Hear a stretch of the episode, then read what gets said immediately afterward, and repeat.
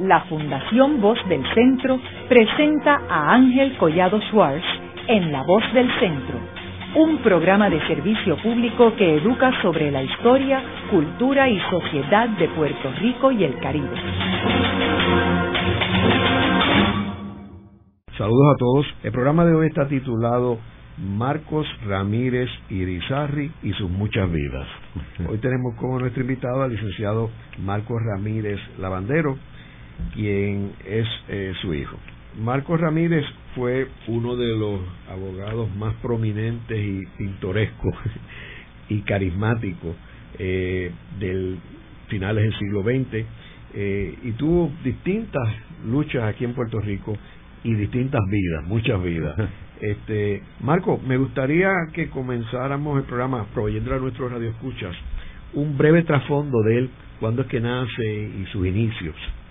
Bueno, eh, él, nace en La Palguera eh, y este y nace en el 26 y entonces este, este se mudan a Laja la familia y de hecho el, el padre, eh, mi abuelo, era republicano turba y estuvo este este cómo se llama de, de, alcalde de Laja como por ocho años en los veinte.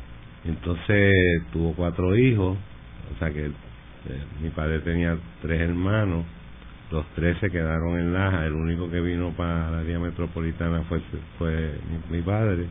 Se graduó de, de la UPI en la escuela de derecho fue a estudiar este a Harvard una doctorado en ciencias políticas. La cuando llegó eh, lo llamaron a creo que a capítulo no porque no sabía inglés. Y entonces uno de los profesores allí le dijo mire usted no va a pasar aquí porque usted no sabe inglés y, y, de hecho el viejo sabía inglés lo que pasa es que no no, no podía hablarlo. Pero obviamente se había leído, pero no podía hablar. Entonces, claro, enseguida pues resolvió eso y, y salió, pero entonces no pudo terminar la, la, el doctorado porque yo nací y regresó acá.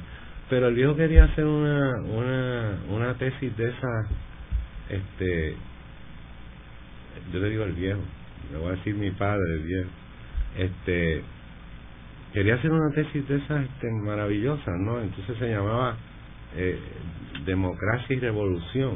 O sea, entonces este uno de los profesores allí le dijo, pero si usted tiene aquí un artículo este de revista extraordinario sobre los casos insulares, hecho ya, lo único que tiene que hacer es coger eso y ampliarlo y ahí tiene la tesis de doctoral, pero no quería hacer eso. Y entonces eh, los varios escribió como tres capítulos de democracia y revolución y se, se publicaron en la, en la Ahora, él, terminó unas maestrías allí en, Derecho, ¿verdad? Sí, sí, sí, maestría y luego fue maestría en Derecho y luego y luego este el doctorado en Ciencia Política. Ahora, él fue parte de un grupo de puertorriqueños que fue a Harvard, ¿verdad? Sí. incluía este, a Estaba Abraham, estaba Eladio Rodríguez Otero, Pablito. García Rodríguez. Ese más o menos era el grupo. ¿Y qué sucede cuando él regresa a Puerto Rico? Sí, él regresa a Puerto Rico porque yo no. Entonces...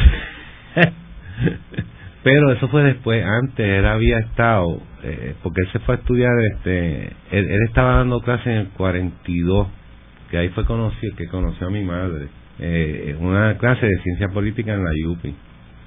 Y entonces, este, este, después de eso fue que se fue a hacer la maestría y el doctorado en Harvard. Pero en esa clase de ciencia política básica, eh, estaba mi madre y estaba Juan María Ibraz y creo que este José Arsenio Torres. Y el viejo mi padre siempre decía que la más el más la más inteligente de todos era era era mi madre. Y entonces ahí se conocieron se casaron y entonces él se fue a estudiar y entonces yo nací en 47 y volvió. Cuando vuelve enseguida al, al poco tiempo viene la huelga esa del 48 y él renuncia por, por lo que habían eh, por, porque habían despedido a uno a unos profesores o sea él no lo despidieron él renunció y entonces ahí fue es que se se va con el con el FIP y se convierte en fundador del PIB.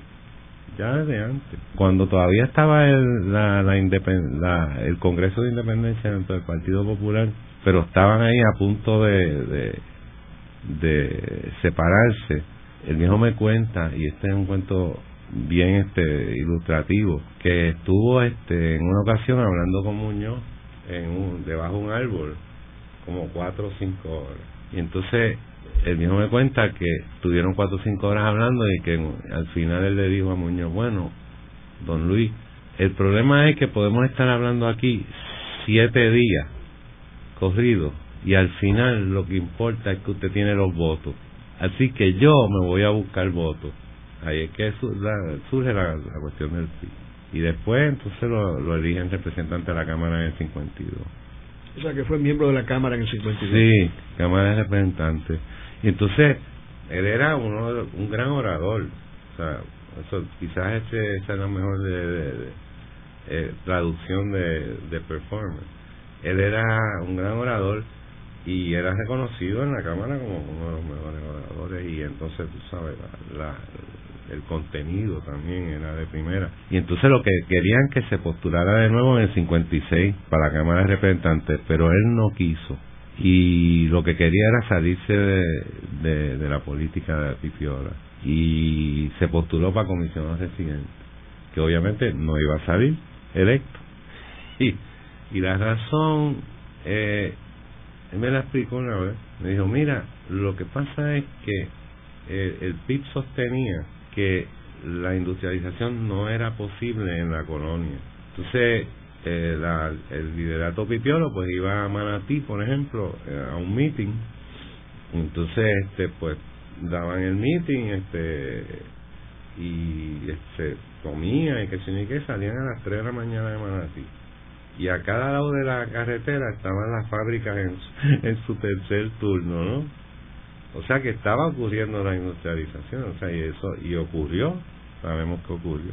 Y entonces como que o sea, había un, una contradicción ahí en la en el mensaje que el le estaba dando y lo que estaba ocurriendo en el país.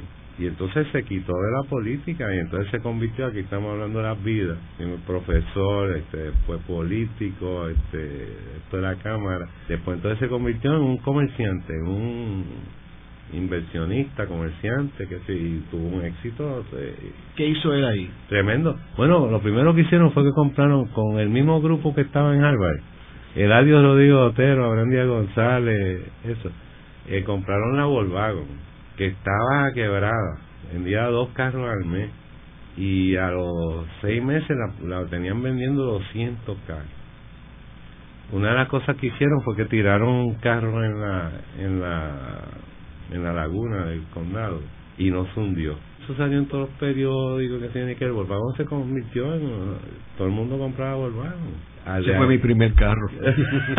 sí, pero sí que nosotros lo que teníamos era Volkswagen, sí era tremendo. La cucaracha. Tremendo carro, exacto, la cucaracha. De ahí es que surge de hecho la ley 75, porque entonces los alemanes este cuando eso tiene tanto éxito, entonces quieren la, la la distribución para atrás. O sea, quieren quitarle la distribución. Y en ese momento no estaba la ley 75. Entonces, este, tienen una reunión, creo que en el Caribe Hilton, y resulta que pagaron un millón de dólares, pero pero hubo que, no, no, no, aquello era que no querían pagar nada y bien poco. Había como unos unos policías abajo esperando que los alemanes salieran por si acaso había que arrestar. Algo así era el cuento. Yo no sé si es leyenda o cuento pero esa fue ahí de ahí de esos de esos problemas y, e, y ese fue uno de los grandes es que surge la ley 75 entonces eh, ellos crean una después de eso una organización que se llamaba la OPI que tenía este este compañía de construcción eh, bufete compañía de arquitectos eh, de todo y ahí hicieron unas cuantas organizaciones, edificios, qué sé yo, ni qué. en un momento dado iban a hacer dos mil casas en Trinidad. Y el viejo era el presidente, mi papá era el presidente, mi padre. Y entonces, ¿qué pasa? Eh, le da un nervous breakdown, como en el 62, por ahí, 63. Y entonces nadie más podía ocupar su puesto porque todos eran unos intelectuales que, que, no, no estaban hechos para eso. Entonces, ¿qué hicieron? Vendieron todas la, todas las cosas y el y mi padre quedó como con 3 millones de dólares en, efectivo, en cash, que ahora serían como 30. Ahí volvió a los negocios de, salir del Nehru Breakdown y entonces empezó a invertir, pero el viejo era un visionario. Y entonces los, los proyectos que se inventó, uno de ellos funcionó perfectamente, que fue la de la, imprenta, la primera gran imprenta que hubo en Puerto Rico, la hizo el viejo, que se llama, Talleres Gráficos Interamericanos. Estaba ahí por la al Capitolio abajo. Y este fue ahí se publicó el nuevo día por primera vez.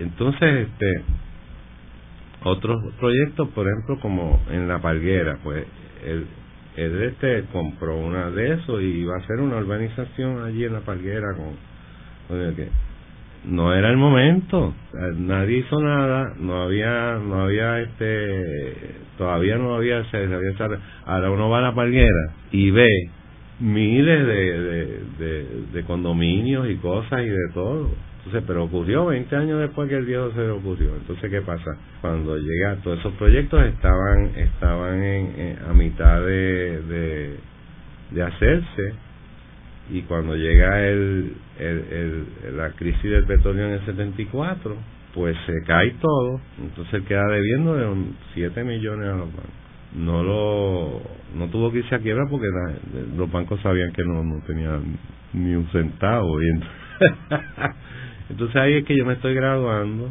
fui a la y, y Locre de Triamón, y entonces cuando salí de Locre de Triamón en 76 fue que formamos el bufete, que se llamó originalmente Ramírez y Rivera. O sea, que él volvió a la práctica. O sea, porque él había estado en la práctica también durante... Él defendió a Pablito García Rodríguez cuando lo, lo acusaron de comunista, ¿no? en aquella cosa de McCarthy, qué cosa más horrible. Ahora, él estuvo también envuelto eh, con la Comisión de Derechos Civiles, ¿verdad? Sí. La primera. La primera, sí. Sí, sí, sí. De hecho, y fue instrumental esa comisión en, en quitar todo lo que había este, hecho el Partido Popular como consecuencia de la, de la, de la revuelta nacionalista. Porque eso fue horripilante, la, la, ley de la mordaza. La ley de la mordaza, todo ese tipo de cosas. Y bueno, arrestaron a todos los independentistas. Mi padre se salvó porque la persona que tenía la lista de, todos los independentistas que iban a, arrestar lo conocía y le borró, el nombre. Y no lo arrestaron, pero estaban arrestando a todo el mundo. Eh, y entonces pues viene a Mordaza y todo eso. Y la, esa comisión, primera comisión de hechos civiles, fue instrumental en quitar todo eso. Eh, estamos hablando en el sesenta y pico todavía porque me fui muy, muy adelante. El sesenta y pico, pues él vuelve a, a involucrarse en la política, pero ya desde una perspectiva más personal, seguía siendo independentista, pero veía al Partido Popular, como lo ha visto mucha gente, como una fuerza en contra de la estadidad y, y volvió a, tener una relación con Muñoz Marín este muy buena, como siempre la había tenido. Entonces ahí es que ocurre una cosa que, que es importante porque es una para mí siempre ha sido como definitorio yo o sea yo veo eso como esto es lo que pasó no es porque me lo haya dicho mi padre pero lo, pero lo veo también no solamente por lo que me ha dicho sino porque lo veo dice que en el cuando ocurre lo de Kennedy y, y Muñoz que se hacen amigos y van allá y, y, qué sé yo, pues entonces empieza a cuajarse una de eso para llevar al Estado Libre Asociado a su culminación, que era pues una soberanía de verdad, ¿no? la que tenemos ahora. Y entonces, ¿qué pasa? Este, pues finalmente el Congreso, como siempre, pues echa para atrás y para adelante y termina ofreciendo a Muñoz la Comisión del Estado que una vez se mete en una comisión que lo que va a hacer es este, hacer un este un plebiscito y luego formar otros comités a ver qué hacen con los resultados del plebiscito, eso quiere decir que no va a pasar nada. Y entonces Muñoz me dice mi padre que le tenía terror a los americanos y aceptó la comisión del estatus. Y mi padre me dijo, cuando Muñoz aceptó la comisión del estatus, ahí murió el Estado de Vida Social. Y yo lo creo, pues, mira lo que estamos viendo. ¿Y qué tú crees que él debió haber hecho? Bueno, este... ¿Qué, que, hubiera preferido? No, que no, que se parara en seco y no, no, aquí hay que de verdad este culminar esto ahora, no, no es cuestión de, de aquí a 10 años, cuando después que se dé un plebiscito y haya qué sé yo cuántos comités y todo eso, no. Y él, y él estuvo en las vistas y todo eso porque él estaba representando el colegio de abogados y la posición del colegio de abogados era esa. Muñoz tenía en ese momento el poder para hacer eso y no lo hizo y eso siempre se lo se lo reprochó el viejo y después qué hizo Marco después entonces ahí fue que siguió entonces con los negocios. Porque esto estamos hablando de principios de los 60 este que es donde ocurre toda la cosa de, de que dan el breakdown y luego eh, antes de esto había ocurrido esto que le estoy diciendo de ah y, y otra cosa cuando Kennedy envía a sus asesores que envió a sus mejores asesores estamos hablando de Schlesinger del otro este este lo que lo que le dijeron a Muñoz pero este es el mejor momento para pedir la estadía y tenían razón. En ese momento nosotros teníamos una posición estratégica con lo de Cuba lo que había lo que estaba pasando con Cuba y todo ese tipo de cosas una posición estratégica pero de de primera.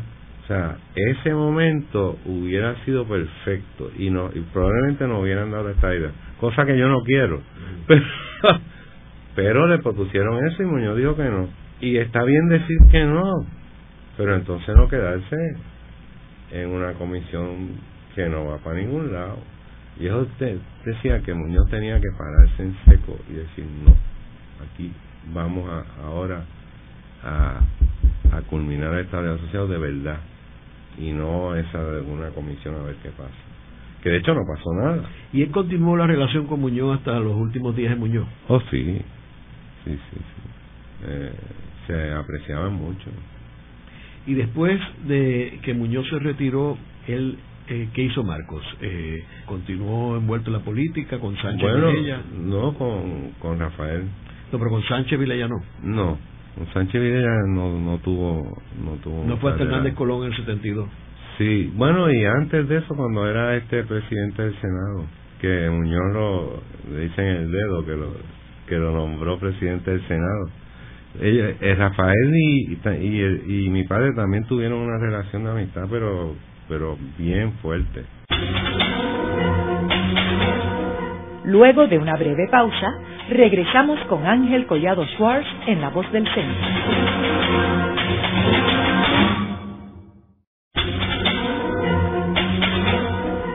Regresamos con Ángel Collado Schwartz en La Voz del Centro. Continuamos con el programa de hoy titulado Marcos Ramírez Irizarri y sus muchas vidas. Hoy con nuestro invitado, licenciado Marcos Ramírez Lavandero, hijo de eh, Marcos Ramírez Irizarri. En el programa anterior estuvimos hablando de cómo Marcos Ramírez nace en La Parguera en el 1926, eh, luego estudia en la Universidad de Puerto Rico, en la Universidad de Puerto Rico, eh, la Escuela de Derecho, eh, y luego va a la Universidad de Harvard a estudiar una maestría. Y vemos cómo regresa eh, eh, a Puerto Rico a dar clases en la Universidad de Puerto Rico, luego monta un bufete, luego entra al mundo de la política corriendo para representante por la por el Partido Independentista Puertorriqueño en el 52 y luego entra al mundo de los negocios. Y nos quedamos discutiendo la relación de él primero con Muñoz Marín y luego con Rafael Hernández Colón, desde los tiempos de, presidente del Senado. Eh, ¿Qué envolvimiento él tuvo con, con Rafael en su gobierno, caso del Partido Popular? No, realmente en la primera este, administración de Rafael Hernández Colón muy poco. O sea, eh, porque en ese momento él estaba pasando por la crisis económica, todavía no había una estructura, se había caído la estructura legal, porque el bufete lo, lo volvimos a hacer cuando yo me gradué en el 76, entonces ahí fue que empezamos, él empezó de nuevo la práctica de la profesión. Eh, pero ellos se almorzaban acá rato, o sea, era como una relación de amistad que obviamente pues Rafael lo usaba también para obtener asesoramiento y que el viejo es el mejor asesor del mundo, ¿no? Ahora, luego en el 84 él estuvo envuelto y, y, no, bueno, entonces, bueno, porque empezamos en Maravilla en el 81. Eso es lo que pasa. El, el, el, en el 81, pues, eh, Romero eh, gana las elecciones, entre comillas, y y entonces este del ejecutivo pero el, el legislativo y el y o sea la cámara y el senado pues la gana el partido popular. Entonces ahí que empieza la comisión de lúdico del senado a investigar el caso del cerro maravilla. Y eh, me recuerdo que Ramón García Santiago era secretario de, de del senado y, y, y no hubo forma de que nos pagara más de 50 dólares la hora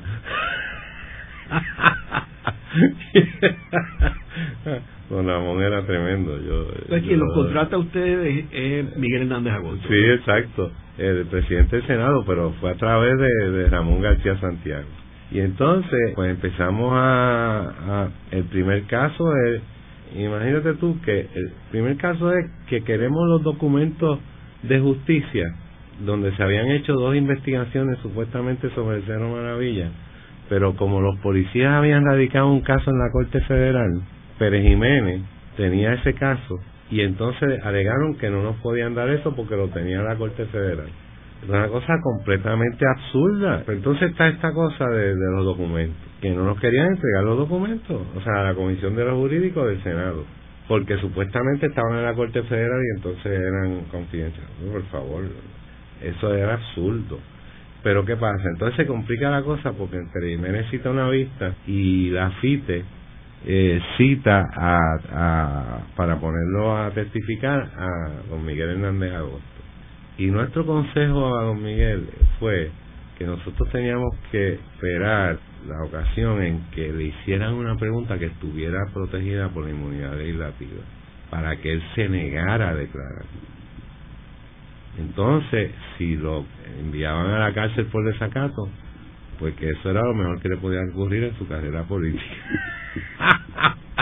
Estaba Pérez presidiendo.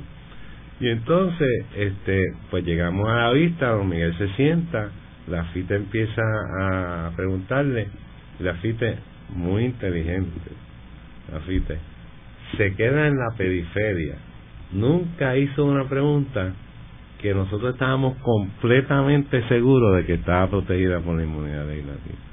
Y después se nos fue la oportunidad.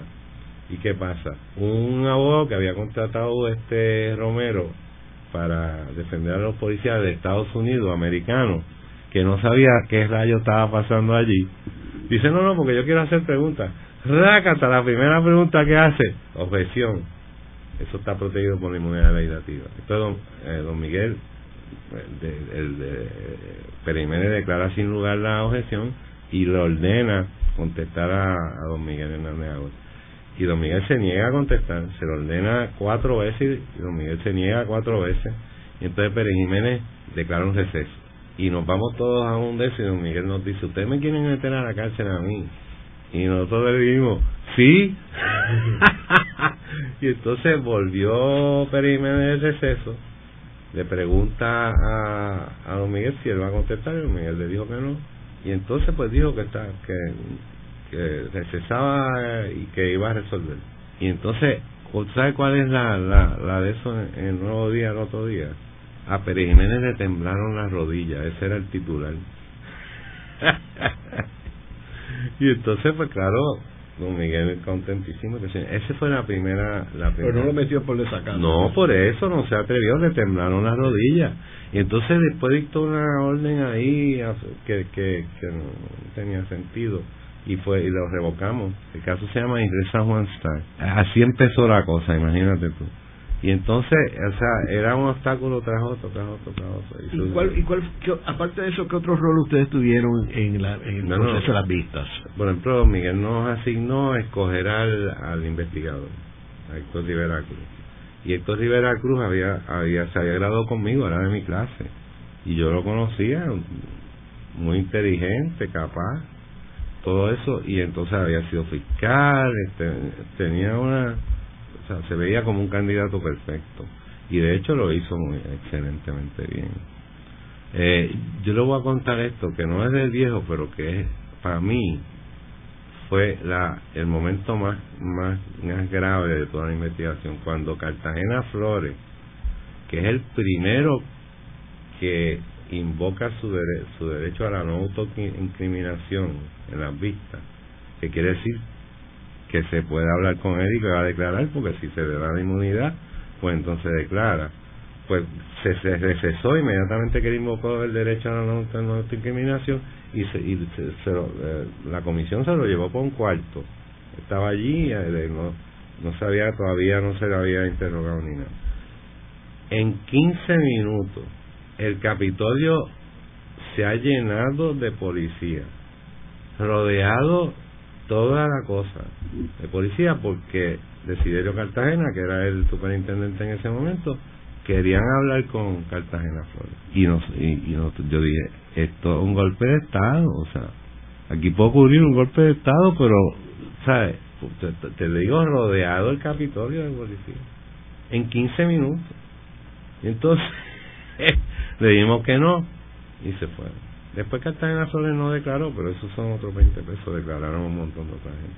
Pero en ese momento, yo ese fue el momento como que para mí, y, para, y, el, y mi padre estaba de acuerdo, ese fue el momento más este tenso que podía haber ocurrido cualquier cosa. Anyway, entonces siguió Maravilla y fue un éxito, este se, se supo la verdad, este la investigación de Héctor estuvo muy bien. El viejo asesoraba a don Miguel y asesoraba también a al de la Cámara de Representantes, a Severo, porque, porque Severo era el que había hecho el, el trato con con el otro, con el PNP. Y era Martínez. Y era Martínez, y entonces se cambiaron el, de Llega el 84, Romero pierde las elecciones, y nosotros nos convertimos en abogados de, del gobierno eh, y ahí es que vienen los casos de los inamovibles, que hay un caso que es quizás el más importante que, estaba en ese momento, que era de los, de los directores regionales. Porque si un partido que gana las elecciones no puede nombrar a sus propios directores regionales de las agencias, no puede gobernar. O sea, no puede, sencillamente no puede gobernar, eso está, está, está ocupado por un otro partido que lo que va a hacer es sabotear la, la gestión gubernamental. Y entonces lo llevamos a Boston, el panel nos resuelve en contra y les radicamos una moción, era como una moción de reconsideración y para que lo viera el panel en pleno, el, el circuito en pleno de Boston, que al día en fuego. y el panel nos las declara sin lugar y nos regaña por estarle diciendo cosas, las cosas que le dimos pero dieron el, el, la consideración del caso a todo el circuito en pleno. Y ahí es que yo llamo al viejo, el viejo estaba de viaje. Cuando yo recibo eso, yo digo, no, bien, yo soy tremendo argumentador y he ganado todos los casos, que tiene que, pero no hay nadie mejor que él en eso de ser orador y de y lo que lo llame the great performer, ¿no? Y yo le dije, mira, esto tú tienes que argumentar. Y me dijo que sí, lo ganamos. Y ahí se resolvió el problema de los inamovibles. ¿Y qué otro caso llevaron? Eh? Ah, no, pues, miles de casos. Eso es, lo que pasa es que mm. el, el caso de, un caso este, eh, ¿sabe? Ilustrativo, que también era con Pérez Jiménez, porque Pérez Jiménez tenía, en ese momento era eh, o sea, el, juez este que dirigía la Corte Federal, y, y el caso de, los de, las cárceles, que era una cosa horrible porque llegaba el PNP al poder y entonces Pérez Jiménez suspendía las multas. Llegaba el Partido Popular al poder y entonces Pérez Jiménez ponía las multas. Pero, eso en una trató de enviar las multas que se habían pagado, que estamos hablando de millones de dólares, al Tesoro del Gobierno Federal. Una vez entran en el Tesoro del Gobierno Federal, ya no salen. Esas multas estaban colocadas en un de esos para, para en, en una cuenta de ahorro para para proveer dinero para hacer cosas en las prisiones aquí y ese tipo de cosas. Estamos hablando del caso de Morales Feliciano, de las prisiones. Y entonces, pues él lo envía para allá y le dicta una orden. Al otro día le radicamos un, un mandamos en, en, Boston y en dos horas el tuito lo dictó, después de haberse radicado. ¿Qué es eso? Sea, cosas así pasaban. Marco, también él estuvo en la Universidad de Puerto Rico presidiendo el Consejo de Educación, ¿correcto? Sí, sí, pero de eso yo no sé mucho, porque yo estaba bregando con los casos. Y, y ahí tú sabes. Pero sí, este, él estuvo presidiendo eso eh, varios años, nombró a, a este a, Fernando. Fernando Agray Fernando Agray sí él estaba bajo la presidencia sí, de sí tremendo nombramiento y entonces, eh, fuera de esos casos, ¿te recuerdas algún otro que quieras mencionar, este, eh, Marco? Al final, es decir, lo, la, la, última parte de la administración de Hernández Colón, mm. ¿tuvo algo que ver con lo de la comisión de, de Bennett Johnston eh, del estatus? ¿Recuerdas si estuvo envuelto algo? No, hay un cuento que sí es este, pero eso es más temprano Estamos hablando de, de antes de las elecciones del 84, que a don Miguel le dio un, un ataque al corazón. Y entonces eh, Peñaclos estaba actuando de y aquella había eh, se, inventaron en Estados Unidos que se llama el Caribbean Basin Initiative. Y entonces fuimos a, a Washington a, a, a ver qué se podía hacer allí con los, con los, con los congresistas. Y entonces, este, en una, eh, estamos reunidos todos y eh, eh, mi padre está hablando y entonces Jaime Benítez, que estaba allí, lo interrumpe y le dice, no, que me tengo que ir, que qué sé yo ni qué, y entonces empieza a hablar y sigue hablando y sigue hablando. Entonces mi padre le dice, Jaime, tú no te ibas. eso cuento de eso pero casos así mira eran eran de todo eran de todo todo todo. Y, y el bufete nuestro pues se convirtió en un bufete de primera. O sea nosotros no, no nosotros cobramos 100 dólares la hora. O sea yo no sé cuánto cobraban los los que hacían los bonos y todo ese tipo de cosas, que deben haber cobrado mucho más. y nosotros no escatimábamos en la, en la calidad de los abogados que contratábamos. ¿Cuántos abogados tenían en aquel tiempo? Como 24.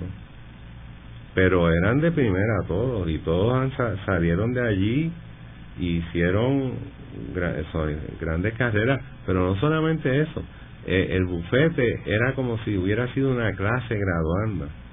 De hecho, se reúne cada dos o tres años nos reunimos en la plaza del mercado de Santurce y, y hacemos un de eso allí de, de, recordamos las cosas y todo ese tipo de cosas. Era era súper eficiente y además todos nos hicimos amigos. Y en su faceta como abogado hasta cuándo estuvo Marcos ejerciendo él se retiró después del 92 eh, cuando se perdieron las elecciones. Nosotros tratamos de de, de, que el bufete adquiriera clientes privados. Pero como estábamos tan identificados con el gobierno, pues los clientes privados no aparecieron. Y entonces cuando se perdieron la elección en 92, pues tuvimos que cerrar el bufete. Y ahí el viejo se retiró y yo me fui, yo me fui por mi cuenta. Con, o con un, eh, yo con una secretaria y qué sé yo. O sea que él no, él no practicó más las leyes después, no, No, murió en el 2001. ¿Y qué hizo esos, esos nueve años? Él, eh, antes de eso, él había, eh, desde el empezó como en el setenta y pico y esta es una cosa bien importante para mí porque me, me, me influenció mucho. Él había creado una cosa que se llamaba el Instituto para el Desarrollo Integral del Hombre. Y esta, y él era un experto en Jung, Carl Jung, que viene de, de, Freud y el psicoanálisis. Yo entonces yo me metí en, como consecuencia de eso, yo me metí en psicoanálisis y yo, yo soy, digo, no quiero echármela, pero soy un, o sea, yo soy un estudioso de eso, pero... Y entonces, de hecho, recuerdo que entonces él, eh, él seguía con el instituto, eh, después del 92. O sea, él siempre tuvo el instituto y entonces el instituto se daban clases de, de esto y de lo otro y de qué sé yo, y de psicoanálisis, de tai chi, de, de, de todo. Y él siguió con el instituto, pero entonces le dio cáncer no tuvo que operarse, entonces, eh, o sea, los últimos cinco años de su vida, vamos a ponerle desde el 96 hasta el 2001, 97, fueron bien difíciles. Haremos una breve pausa, pero antes los invitamos a adquirir el libro Voces de la Cultura, con 25 entrevistas transmitidas en La Voz del Centro. Procúrelo en su librería favorita o en nuestro portal.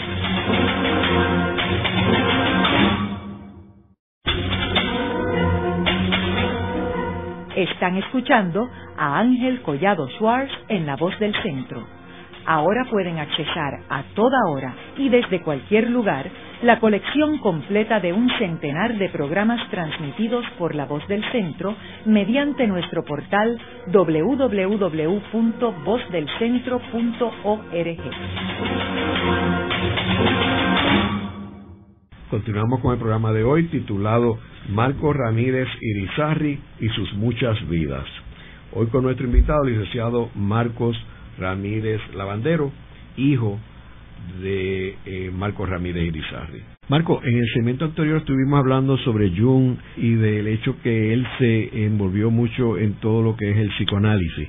Eh, entonces tú también te envolviste en Sí, no, no, no, para mí fue una influencia tremenda de, de, las que yo más este, atesoro. ¿Y tenías diferencias con él? Sí, porque, porque él era junguiano, pero junguiano y entonces yo, pues en mi lectura, pues me encontré con este señor que se llama James Silman, que creó la, la Escuela de Psicología Arquetípica y que había sido director de estudios este, en el Instituto de Jung en Zurich por 20 años. Y entonces se desafilió de los jungianos porque creía que se habían este, este cerrado, que se habían este como qué sé yo, estasis, que se habían este, quedado estáticos. Y entonces Hillman desarrolla esta otra psicología arquetípica que tiene unas diferencias fundamentales, si quieres te explico una, pero el viejo, una fundamental, pero entonces mi padre era junguiano, junguiano, entonces en sus últimos años, que ya estaba enfermo, pues una de las cosas que yo hacía, yo, yo me pasaba yendo a la palguera porque él se mudó para la palguera. O sea, por, quiso morir en el mismo sitio donde nació. Entonces yo me pasaba yendo a la parguera y teníamos estas discusiones sobre, eh, las diferencias entre Jung y Hillman. Por ejemplo, una diferencia es que Jung creía en el desarrollo, en lo que llamaba el proceso de individuación, que implicaba un desarrollo personal. Hillman no, Hillman cree que uno va hacia su excentricidad. O sea que mientras más años tienes, más, más viejo eres, más eres tú. Tus excentricidades se agudizan. Esa cosa del desarrollo personal así, eh, con, al estilo junguiano, no, no la... Pero eso es nada más que una, había un montón y nosotros nos, nos encantaba discutir sobre eso. ¿Y en términos de la filosofía? Eh, eh, bueno, él este él estudió también como como alguien como Tejar de Chaldán, por ejemplo. A otras áreas de la filosofía no realmente no no la no la discutíamos mucho. Yo soy un amante de la filosofía y pues me había leído mucho, pero realmente con el viejo como que no no eso no llega, era como el psicoanálisis, era lo que y la literatura Ah, no, pues, la literatura. Era un lector ávido. Eh, y pero ah, para mí la, la, la clave de, de mi de mi cosa de que yo he sido un lector toda mi vida ávido fue mi, mi madre, no mi padre.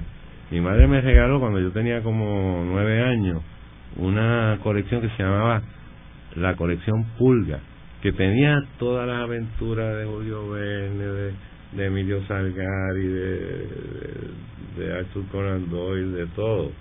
Y entonces, pues, eh, eso, empecé a leer eso y de adelante he seguido leyendo toda la vida. Pero el, el viejo sí, el viejo era un lector ávido. ¿Y la música? Eso es otra experiencia. Yo me recuerdo que yo, yo he sido influenciado también por él con eso, porque yo soy un amante de la música clásica y particularmente de la barroca. Y yo me recuerdo que en casa, pues yo era pequeño y entonces él invitaba a dos o tres amigos y se, se acostaban en los sofás y ponían la música de Bach, digamos. Nadie hablaba ni nadie nada, e, era a oír la música y, y con los ojos hasta cerrados probablemente. Y yo así escondido detrás de la, de la puerta de la cocina oyendo la cosa. Particularmente amante de los barrocos, sí, de los. ¿Y del arte? Ah, no, la, la pintura. El, el, yo hice una colección de, de pinturas de, de artistas puertorriqueños que se ha ido pues se ha, se ha perdido. Pero eh, una cosa este fuera de liga este todos los mejores Fero Rodríguez Bay, Marín y por ahí. Y, nosotros vivimos en, en ese mundo lleno de de pinturas este extraordinarias de, de puertorriqueños fabulosos. Este el viejo era un amante de la pintura y compraba cuando tuvo cuando tenía los chavos pues los compró muchos cuadros. O sea una colección grande. Pero eso se ha ido perdiendo. No sé o sea, en realidad es difícil. Ahora yo donde se, de hecho se quemaron un montón porque los teníamos en la en este sitio que se quemó este que era un sitio para guardar cosas Ah, pero te, pero lo que sí es que tú sabes el bufete que teníamos que era de 24 era un sitio grande. Todos los cuadros eran este comprados de la colección de mi padre. Otra de las vidas no ya vamos por cuántas por 19 eh, Marco eh, tú mencionaste que él también era un amante de Pablo Neruda. Sí sí sí sí sí sí. Él creía, y yo creo también, que Pablo Neruda es el mejor poeta del siglo XX. Y uno no debe decir mejor poeta, hay, hay buenos y mejores y qué sé yo ni qué, pero... El favorito. El favorito, eso es la mejor forma de ponerlo. El favorito. Y eh, escribió cosas sobre, sobre Neruda y sabía, y entonces pues como era un gran este declamador, pues cuando recitaba Neruda la gente se echaba a llorar. Cuando era triste como todos los poemas los poemas los poemas no son este alegres yo tengo un, un tipo que admiro muchísimo que se llama Cioran rumano que se fue a Francia y se convirtió en un estilista del, idioma francés que dice joy is not a poetic sentiment anyway sí él era un amante de Neruda si yo fuera a escoger el libro que más le gustaba te diría que es Extravagari y después las sodas obviamente. Las sodas son extraordinarias de hecho, hablando de eso de que Joyce no de Poetic Sentiment, hay bien pocos poetas que se pueden salir con la suya siendo bien positivos. Y uno de ellos es Neruda. Luego de la pausa, continuamos con Ángel Collado Schwartz en La Voz del Centro. Continuamos con la parte final de La Voz del Centro con Ángel Collado Schwartz Pueden enviarnos sus comentarios a través de nuestro portal www.vozdelcentro.org. Continuamos con el programa de hoy titulado Marco Ramírez Irizarri y sus muchas vidas. Hoy con nuestro invitado, licenciado Marcos Ramírez Lavandero, hijo de eh, Marcos Ramírez Irizarri. ¿Y cómo tú crees que, que tu papá veía Puerto Rico y el futuro de Puerto Rico? El viejo estaba desilusionado con el futuro de Puerto Rico y escribió una cosa que se llama este que le llamó las nobles verdades y eran que Puerto Rico estaba mal y que tenía que haber un desarrollo eh, político e importante para que saliéramos de, de la situación en que estábamos. Acuérdate que que cuando cuando él se muere acaba de pasar Rosselló por por este país y eh, para él era lo peor que le había pasado a Puerto Rico aunque aunque era una época de abundancia porque fue una época donde donde en Estados Unidos también hubo hubo este abundancia no era una época de recesión pero como quiera tú veías lo que estaba haciendo un tren urbano ese tren urbano ¿cuál, qué es eso y el viejo estaba al tanto de todo siempre estaba al tanto de todo. Y esos últimos días de él en la palguera que tú mencionaste que estaba enfermo cómo fueron bueno pues eso fue fue fueron buenos hasta que ya se llegó el momento en que ya el cuerpo de él estaba también diciendo no doy más en, en ese momento entonces el viejo decide morirse de hambre. Eh, él no era creyente y este decide morirse de hambre. Entonces deja de comer. De hecho no podía comer le estaban dando suero. O sea, ya no podía tragar.